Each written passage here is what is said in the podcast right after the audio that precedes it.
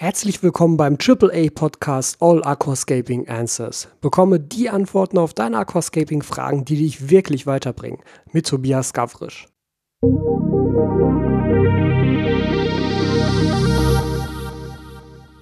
Herzlich willkommen zur zwölften Folge des AAA Podcast All Aquascaping Answers mit Tobias Gavrisch, mit mir von AquaOwner und heute mit einer Frage von Tobias. Nicht von mir, aber von einem anderen Tobias. Da lautet die Frage, ich wollte mal fragen, ob du was über einen immersen Teil im Becken erzählen könntest. Also wie du da vorgehst und wie du das hinkriegst, auch mit der Wabicusa Wall, dass die Pflanzen nicht vom Licht kaputt gehen. Gut, also heute eine Folge über immerse Bereiche im Aquarium oder wahrscheinlich im Endeffekt eher über immersen Pflanzenwuchs generell. Wir können das nämlich auch so ein bisschen ausweiten auf Wabicusa und vielleicht auf so Geschichten wie die Terra Base oder ein Paludarium, denn ich denke, das ist im Endeffekt alles sehr ähnlich, beziehungsweise man sollte auf ähnliche Dinge achten, damit man da ja nicht Gefahr läuft, dass halt irgendwas kaputt geht. Ähm, ich fand es ganz interessant, dass äh, du Tobias da jetzt in dieser Frage das Licht als entscheidenden Faktor mit eingebracht hast, nämlich dass die Pflanzen nicht vom Licht kaputt gehen. Ähm, das ist eigentlich was, was nicht passieren sollte. Denn das Einzige, was beim immersen Wachstum, also nicht, nicht das Einzige, aber das Wichtigste, was beim immersen Wachstum äh, passen muss, ist Luftfeuchtigkeit für die meisten Pflanzen. Je nachdem, was für Pflanzen du da natürlich hast und benutzt. Das ist immer so ein bisschen unterschiedlich, aber Luftfeuchtigkeit ist ein großer, großer Faktor. Und vielleicht fangen wir erstmal da an, wie kann sowas denn überhaupt aussehen? Also immerses Wachstum beschreibt dass Wasserpflanzen, die normalerweise im Aquarium wachsen, also unter Wasser, das nennt sich dann Submers, dass diese über Wasser weiter wachsen. Das ist dann das emerse Wachstum über Wasser. Beim Emersen Wachstum ist es so, dass Pflanzen eine andere Struktur ausbilden. Genauso wie beim submersen Wachstum. Die meisten Pflanzen, die wir ja bekommen, also wenn wir sie kaufen in der Aquaristik, das sind eigentlich Pflanzen, die emers gewachsen sind.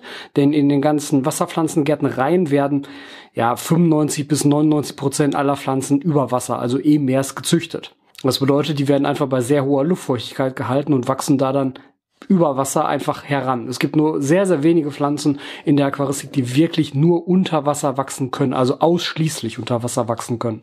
Denn die meisten Pflanzen, die wir im Aquarium einsetzen, sind in Wahrheit Sumpfpflanzen. Das bedeutet, sie können über Wasser wachsen, sie können aber auch unter Wasser wachsen. Wie gesagt, es gibt nur ganz, ganz, ganz wenige, die nur unter Wasser wachsen könnten. Das heißt also erstmal ganz generell, dass fast jede Pflanze dafür geeignet ist, auch emers in einem Aquarium oder Paludarium oder Wabicusa oder wo auch immer zu wachsen.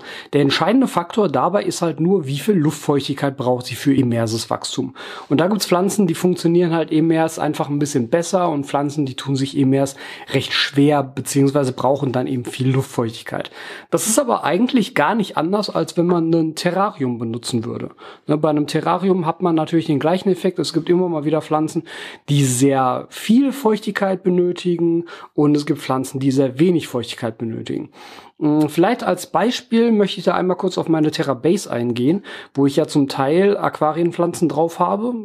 Die Moose und eine Bucephalandra ist da drauf und eine Anubias ist da drauf aber wo ich auch ganz viele Terrapflanzen habe, zum Beispiel auch zwei Orchideen. Und bei Orchideen ist es zum Beispiel so, die wollen viel Licht, wollen eine hohe Luftfeuchtigkeit, aber keine nassen Wurzeln. Ja, da haben wir also so ein, so ein Zwischenspiel. Man muss halt gucken, dass die Luftfeuchtigkeit hoch bleibt, aber dort, wo sie aufgebunden sind, darf es jetzt auch nicht zu nass sein, ansonsten ist das auch wieder scheiße. Und bei Moosen ist es dann natürlich so, Moose können halt sehr feucht, sehr nass gehalten werden, müssen es aber auch, denn wenn die erstmal so ein bisschen trocken werden, dann ist halt auch vorbei. Und so hat halt jede Pflanze eh mehr nochmal interessante neue ja Herausforderungen und neue Anforderungen auch an ihren Lebensraum als Submers. Denn das Problem mit der Luftfeuchtigkeit stellt sich Submers natürlich nicht, klar. Es gibt jetzt leider auch nicht wirklich eine Datenbank, wo man nachschauen könnte, welche Pflanze jetzt besser oder schlechter EMERS funktioniert. Das ist so ein bisschen Erfahrungssache und ich kann dir da auch nicht alles aufzählen. Ich kann eigentlich immer nur Sachen aufzählen, die ich jetzt selber bisher herausgefunden habe. Was zum Beispiel eine Pflanze ist, die EMERS sehr gut funktioniert und sehr pflegeleicht ist, also keine extrem hohe Luftfeuchtigkeit benötigt, ist ähm, Hydrozotyl tripartita. Die wächst eben erst wirklich ganz, ganz toll. Das ist eine schöne Rankpflanze dann, braucht keine sonderlich hohe Luftfeuchtigkeit, entwickelt recht kräftige Stängel dann und ähm, ja, macht eigentlich eben erst kaum Probleme. Was auch total gut funktioniert, ist äh, Lagenandra meboldi Red. Die funktioniert wirklich unerwartet gut eben erst. Das hatte ich am Anfang auch nicht erwartet. Ähm, wo ich bisher immer Probleme mit hatte, eben erst sind tatsächlich Bucephalandras, weil die früher oder später an den Blattspitzen immer ausgetrocknet sind bei mir. Das heißt, da war schlicht und ergreifend die Luftfeuchtigkeit noch nicht hoch genug. Und da wäre natürlich dann eine Bucephalandra eine Herausforderung, weil ein Wabicusa oder auch ein im in einem Aquarium die ganze Zeit auf annähernd 100% Luftfeuchtigkeit zu halten, ist eigentlich nicht möglich. Also zumindest nicht in einem normalen Haushalt. Ich wüsste jetzt nicht wie, es sei denn, das Ganze ist dauerhaft abgedeckt. Bei meiner Terrabase habe ich das ja tatsächlich über diese Abdeckscheibe gelöst, so dass ich mit der halt äh, für bestimmte Zeiten am Tag oder für ein paar Stunden halt immer die Abdeckscheibe komplett auflegen kann, dass ich da wirklich eine bestimmte Zeit am Tag 100% Luftfeuchtigkeit habe. Danach kann ich die Abdeckscheibe wieder runternehmen, die Luftfeuchtigkeit sinkt ein bisschen ab, die Temperatur sinkt ein bisschen ab und so hat man da so ein, ja, Spiel mit verschiedenen Temperaturen und Luftfeuchtigkeiten, was zumindest für die Terrapflanzen da drauf ganz gut ist. Bei den Aquarienpflanzen ist das halt, wie gesagt, sehr typabhängig. Ähm, ich habe zum Beispiel, was das Emerse-Wachstum angeht, sehr gute Erfahrungen auch mit einer Rotala gemacht, mit einer Rotala rotunifolia sowieso, mit einer Ludwigia palustris, mit Pogostemon erectus, also diese ganzen Stängelpflanzen, zumindest die, die ich bisher benutzt habe, funktionieren Emers alle recht gut. Wie gesagt, die Aufsitzer, die klassischen Aufsitzer hab, funktionieren bei mir eben mehr eher schlecht, weil ich das Gefühl habe, die brauchen wirklich sehr hohe Luftfeuchtigkeiten. Also Anubias, Bucephalandras, auch Javafana habe ich bisher nur sehr schwierig halten können, beziehungsweise nur unter Bedingungen, ja, wo sie halt gerade noch gewachsen sind, aber es war nicht optimal. Also das habe ich bisher nicht geschafft, weil dazu dann die Luftfeuchtigkeit gefehlt hat. Was noch im März gut funktioniert hat, ist natürlich alles an Moosen. Also wirklich quasi alles, was ich bisher an Moosen eingesetzt habe. Gerade Flame Moss im Meer ist überhaupt kein Problem, wächst wie blöde nach oben. Aber auch alle anderen Moose funktionieren im Meer gut, ähm, weil da ist natürlich das Ding, dadurch, dass das Moos halt ohnehin nur über eine Oberfläche kriegt und diese Oberfläche, egal ob in einem Wabicusa oder in einer Terra Base oder an einer Wabicusa Wall oder so, die Oberfläche ist ja immer nass. Das heißt, Moos im Meer zu halten ist eigentlich kein Problem in einem immersen Teil von einem Aquarium vielleicht schon eher, weil da ist natürlich die Oberfläche da, wo das Ganze drauf wächst, in der Regel nicht dauerhaft nass, es sei denn, du konstruierst da vielleicht so Geschichten wie einen Planted Mountain überhalb eines Aquariums, wo halt noch eine extra Bewässerung stattfindet. Oder das Moos wächst dann halt wirklich nur, ja, mehr oder weniger genau an der Übergangsschicht zwischen Wasseroberfläche und dem immersen Teil. Also da wirst du mit Moosen keine Probleme haben, aber je weiter es nach oben geht und je weniger kontinuierliche Feuchtigkeit auch von unten an das Moos rankommt, umso schwieriger mit Moosen in diesem Fall. Also ich denke, da ist es für einen Ebenbärsenteil in einem Aquarium eigentlich am einfachsten, wenn du einen Bereich willst, der ohnehin sehr nah unter der Wasseroberfläche sitzt und du dann einfach dort Stängelpflanzen setzt und die einfach schlicht und ergreifend rauswachsen lässt. Also das ist sicherlich das, was am einfachsten funktioniert an dieser Stelle. Das Thema Luftfeuchtigkeit ist natürlich auch etwas, wenn es jetzt nicht nur ums Aquarium geht, sondern auch um Wabikusa und andere Geschichten. Wie erreiche ich denn eine höhere Luftfeuchtigkeit? Ne, über dem Aquarium relativ schwierig, in einem Wabikusa schon eher zu erreichen, nämlich über das Glas, wo das Ganze drin sitzt. Das ist ehrlich gesagt auch ein Grund, warum ich diese Neoglas Air von Dua so schön finde, weil da gibt es halt ein paar Varianten, die sehr hoch sind. Und das erlaubt es mir einfach, dort ein Wabikusa reinzusetzen und wenn ich dieses regelmäßig besprühe, allein über die Höhe der Vase eine super hohe Luftfeuchtigkeit kontinuierlich zu halten. Das geht also echt gut und deshalb auch in Verbindung mit der Terra Base ist das halt eine echt coole Sache, weil ich kann über die Abdeckscheibe und über die Höhe der Glasvase die Luftfeuchtigkeit sehr gut steuern. Je nachdem, was man sonst so nimmt, ne, klassisches Wabikusa in der Nanunana-Schale oder vielleicht in so einer flachen ähm, Neoglas-Air-Schale, da ist es dann halt nötig, auf Pflanzen zu setzen, die etwas ja, härter im Nehmen sind. Also wie gesagt, so eine Tripartita, die meisten Stängelpflanzen, äh, Lagenandra meboldi red, sowas in der Richtung. Das funktioniert da besser. Und da ist es vielleicht auch nötig, häufiger zu sprühen. Ähm, auch da ist immer halt so eine Sache, das kommt stark darauf an, was für Pflanzen du verwendest. Das Schöne ist aber, dass du das EMRs natürlich sehr leicht siehst. Ja, also du kannst einer Pflanze im EMRsen Wachstum natürlich sehr leicht ansehen. Ah, da werden die Blattspitzen so ein bisschen bräunlich, so ein bisschen äh, trocken. Man kann das zuerst sehen, bevor sie wirklich braun und trocken werden, sieht man das daran, dass sich die Blattspitzen einrollen. Das ist immer das erste Zeichen dafür, dass der Pflanze Feuchtigkeit fehlt. Und ja, dann ist halt äh, die Ansage sprühen. Und zwar kräftig und viel sprühen. Ich würde da empfehlen, auch eine Sprühflasche zu benutzen, die möglichst fein zernebelt.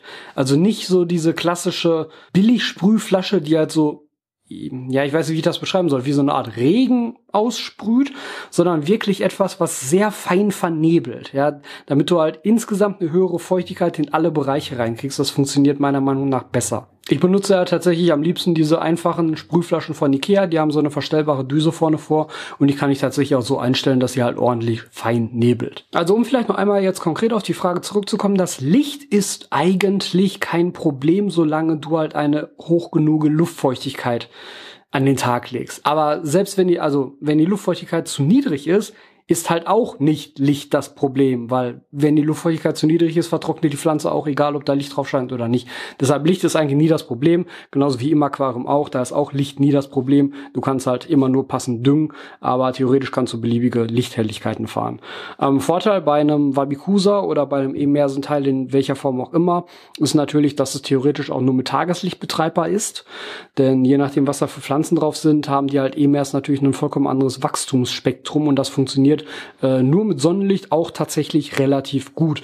Man braucht vielleicht ein bisschen mehr Geduld, bis das Ganze wirklich so anzieht vom Wachstum her, aber das geht schon. Also da habe ich auch selber schon Erfahrungen mitgemacht und auch von Bekannten da Erfahrungen ja mitgeteilt bekommen, dass das mit nur Sonnenlicht vernünftig funktioniert, so ein Wabikusa zu halten. Trotzdem ist natürlich Sprühen immer angesagt. Beim Wabikusa selber mache ich es auch in der Regel so, wenn, wenn wir jetzt von Wabikusa Bällen reden, die wir also aus Zoll geformt haben, dass das Ganze halt immer so in der Schale oder in dem Glas oder wo auch immer ich das halte liegt, dass der Ball zur Hälfte unter Wasser steht.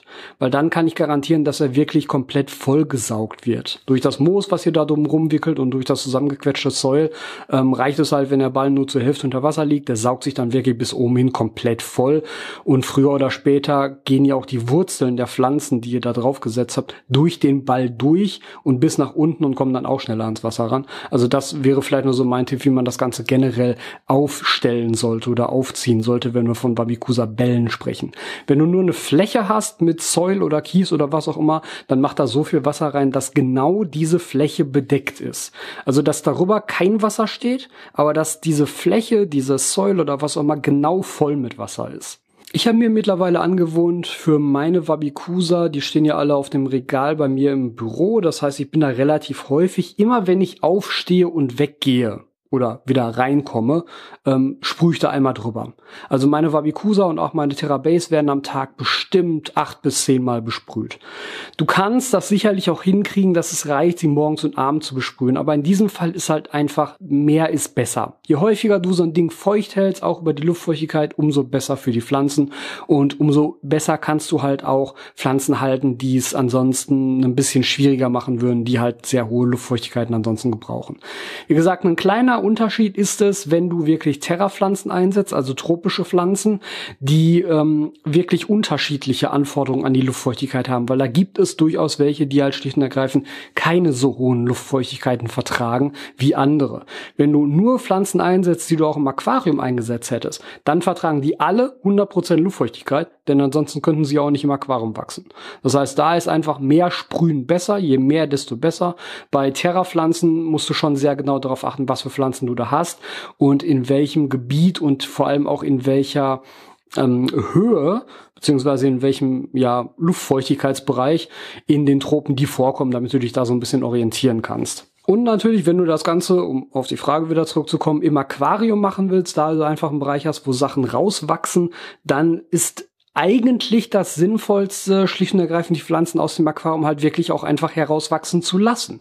Denn dann kannst du gut beobachten, ob diese Pflanze schafft, sich halt vernünftig umzustellen. Das würde ich im Vorfeld gar nicht großartig planen, es sei denn, du baust halt ohnehin einen Bereich, der aus dem Wasser herausragt, wo dein expliziter Plan ist, sowas zu setzen. Dann überleg dir aber, ob du nicht die Option hast, da eine zusätzliche Bewässerung irgendwie zu installieren, beispielsweise eben über so Techniken wie mit einem Planted Mountain, dass da also irgendwo eine kleine Pumpe sitzt, die irgendwo kleine Schläuche verlegst, die halt die Oberfläche dessen, was du aus dem Aquarium herausbaust, weiterhin feucht halten. Denn dann kannst du das komplett voll mit machen mit Moosen. Und Moose sollten bei so einer Geschichte halt immer die Grundlage bilden, denn Moos hat, äh, das, das Moos funktioniert halt wie ein Schwamm. Das Moos saugt die komplette Feuchtigkeit auf und speichert sie relativ lange. Und davon können dann auch andere Pflanzen wieder profitieren, die du da dann weiterhin setzt. Aber auch da natürlich, je nachdem, was dann nach oben wachsen soll, Luftfeuchtigkeit ist key. Ja, also Luftfeuchtigkeit ist das Wichtigste in diesem Zusammenhang. Deshalb ist auch da Sprühen natürlich Pflicht. Das geht eigentlich nicht anders. Es sei denn, du hast halt die paar Pflanzen, die das auch ohne vernünftig machen. Ansonsten guck einfach, dass du Stängelpflanzen schlicht und ergreifend oben rauswachsen lässt. Das geht meistens relativ gut.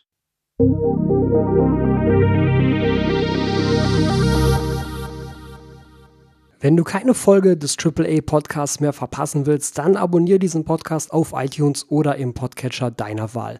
Außerdem kannst du unter aquaowner.eu deine Fragen zu diesem Podcast einsenden, wenn du möchtest, dass sie von mir hier beantwortet werden. Wenn dir der Podcast gefallen hat, teile ihn mit deinen Freunden und bewerte ihn auf iTunes. Das würde mich sehr freuen und mir sehr weiterhelfen. Ich freue mich darauf, dich in der nächsten Folge wieder hier begrüßen zu dürfen.